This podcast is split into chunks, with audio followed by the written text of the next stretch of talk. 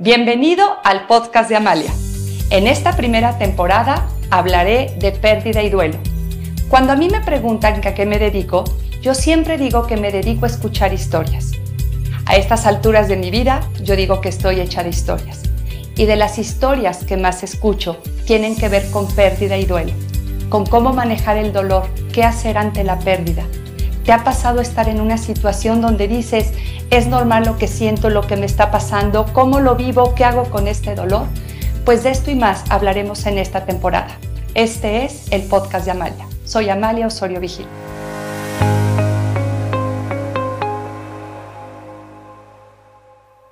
¿Es normal esto que siento?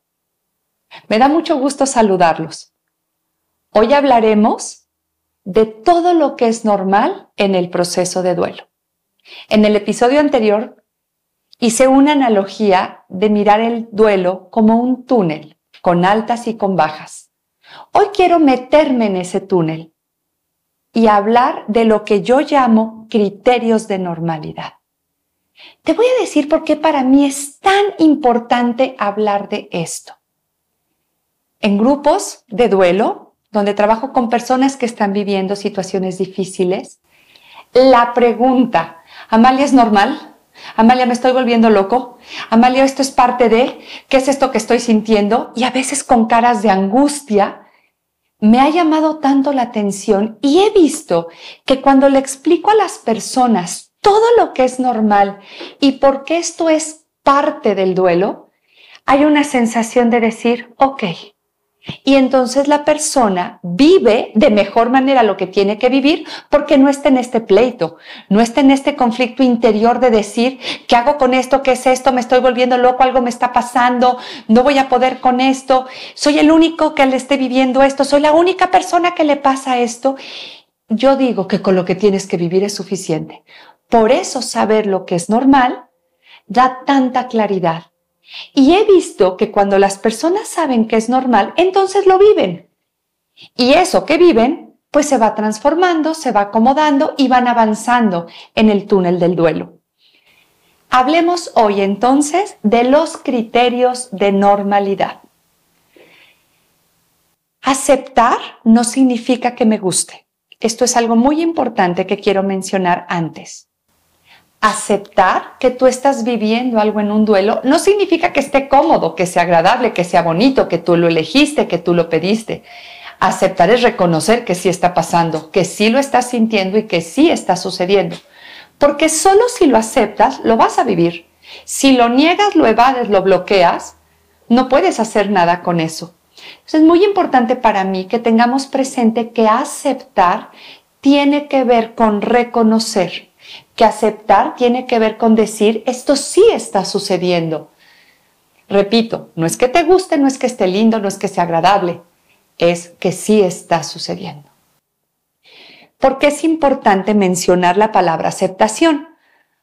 Porque de los criterios de normalidad de los que te quiero hablar en este episodio, tenemos que tomar en cuenta que no es que sean agradables, sino que sí están sucediendo y solo si aceptas que estás sintiendo, pensando, haciendo eso, vas a poder descubrir lo que tú necesitas para avanzar. Hay criterios de normalidad en muchas cosas. Hoy te quiero hablar de los más significativos, de aquellos criterios, en primer lugar, que tienen que ver con sensaciones, lo que es normal sentir. Todo eso que pasa en tu cuerpo, de la piel hacia arriba o de la piel hacia adentro, que se siente en el cuerpo, biológicamente hablando, que está ahí, que lo puedes describir, que puedes usar palabras para narrar qué estás sintiendo físicamente. Esas sensaciones físicas podemos hacer hasta un escaneo de la cabeza a los pies, es normal sentir pesadez, presión, que algo nos pasa en la mirada, ganas de llorar, esos ojos vidriosos. A veces hasta olemos diferente. El tono muscular, sobre todo del mentón, barbilla, mandíbula, puede ser distinto. Oímos diferente, tenemos agudeza sensorial, hay cosas que nos molestan, que antes no nos molestaban, decibeles o hasta dices, apaga eso, quita eso, no quiero ver eso, no quiero escuchar eso. La comida sabe diferente, hasta la salivación cambia. Muchas personas experimentan en el duelo que por más que hacen así, no pueden tragar bien. Hay gente que produce menos saliva, que están constantemente haciendo un ejercicio, les cuesta trabajo tragar, sienten cosas en la garganta, nudos, presión en el pecho, cambia la respiración, se altera el ritmo, nuestra capacidad pulmonar se ve afectada en la cantidad de oxígeno que inhalamos. También nos pasan cosas en los hombros, en la espalda. Ese tono, a veces contractura muscular en la forma en la que tragamos, digerimos, cómo recibimos los alimentos. También podemos experimentar cosquilleo, hormigueo, sudoración, temblor, algunos movimientos involuntarios, sensaciones particulares en las piernas, en los muslos, pantorrillas, nuestros pies. A veces duele el talón. Todo esto es normal. Y si lo escuchamos y escuchamos a nuestro cuerpo, a nuestra sabiduría interior, podemos ir encontrando cosas bien interesantes que nuestro cuerpo nos está comunicando.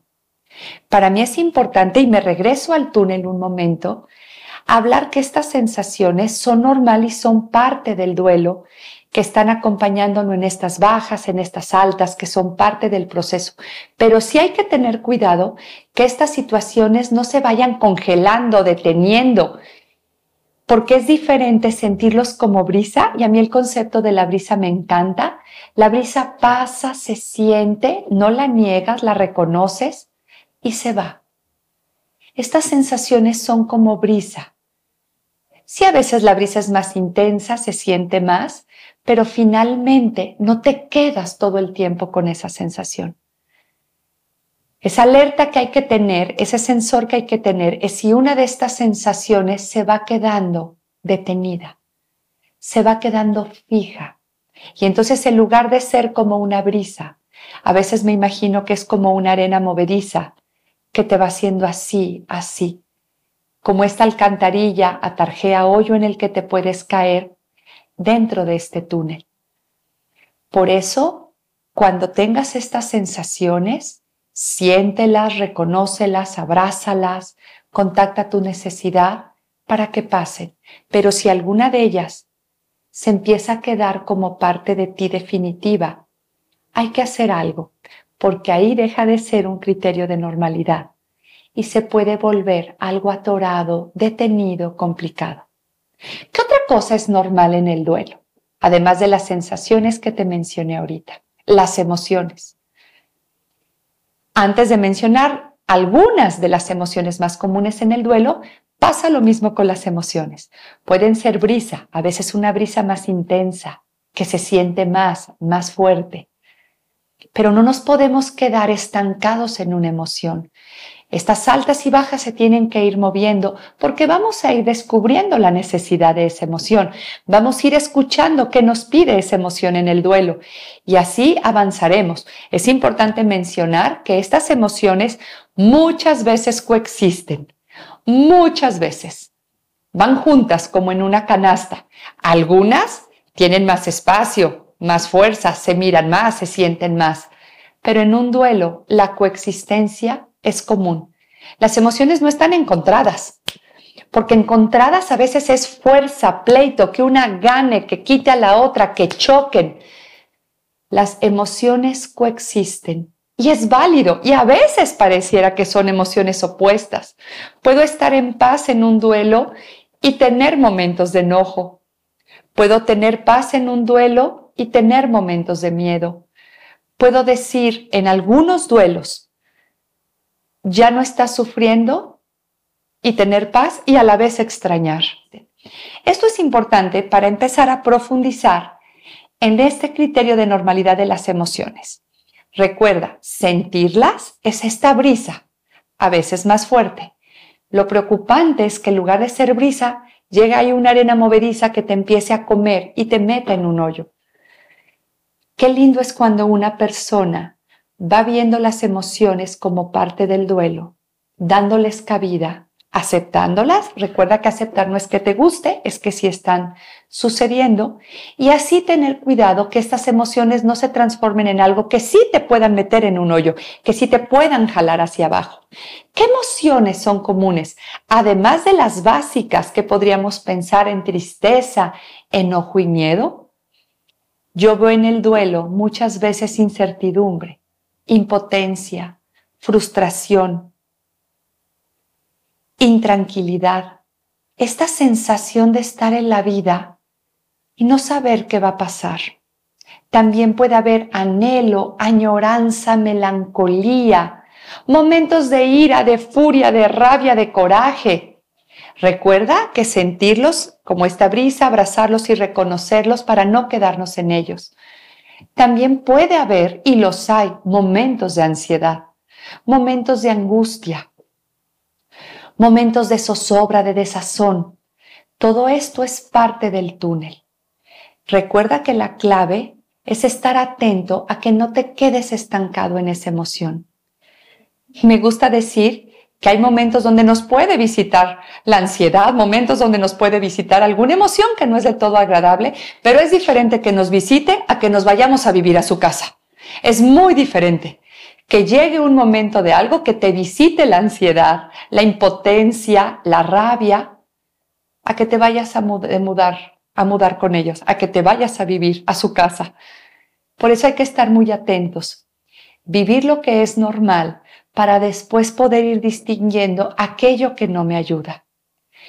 También me gustaría hablar de los criterios de normalidad que tienen que ver con pensamientos. En un duelo a veces dices, esto no es real, ¿qué me está pasando? Sí es cierto, pero ¿por qué a mí? Pero no es justo, pero yo no quería, pero ¿por qué a no tal persona? Pero ¿por qué me está pasando esto? Hay muchísimos replanteamientos de ideas, de creencias, piensas cosas diferentes, te llegan ideas diferentes. Esto también es parte del duelo. Hay que escucharnos, hay que estar atentos, ver qué tipo de pensamiento es y decidir qué hacer con él, para que ese pensamiento no se quede, no se vuelva obsesivo, no se vuelva recurrente, no se vuelva perturbador. Qué lindo es cuando una persona también está atento a sus pensamientos. Y así por último, en este episodio te quisiera hablar de aquellas conductas que son normales, de aquellos momentos en los que no hay energía, de aquellos momentos en los que quieres estar contigo mismo, en esa solitud, en ese encuentro, o momentos en los que quieres hacer más cosas para ocuparte, momentos en los que te quieres distraer, momentos en los que quieres pausar la vida y darte tiempo para ti. Todas estas conductas también son normales, son humanas. Cuando quieres hablar, cuando no quieres hablar, cuando necesitas estar con alguien, cuando necesitas estar contigo. Nuevamente, recuerda que la clave es que te mires, observes lo que estás haciendo, lo vivas el tiempo que lo tienes que vivir y tengas este cuidado de no quedarte en una conducta que a la larga sí te pueda hundir o te pueda llevar a un lugar del que después sea más difícil salir. En esta historia de tus pérdidas que hemos hecho desde el primer episodio, observa tus criterios de normalidad y qué has hecho con esas sensaciones que son normales, con esas emociones, con esos pensamientos o ideas y con esas conductas, para que al estar atento a ellas, prevengas y evites que te caigas en un hoyo del que después sea más difícil salir. Criterios de normalidad te devuelve la sensación de decir, estoy bien con esto que estoy viviendo. Nos vemos en el siguiente episodio.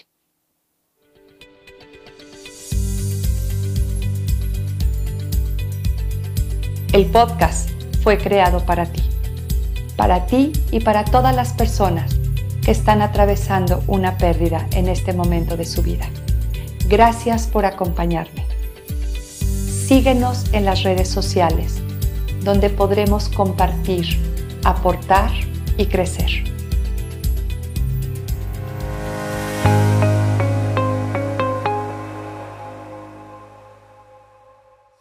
Esta es una producción de videopodcast.mx.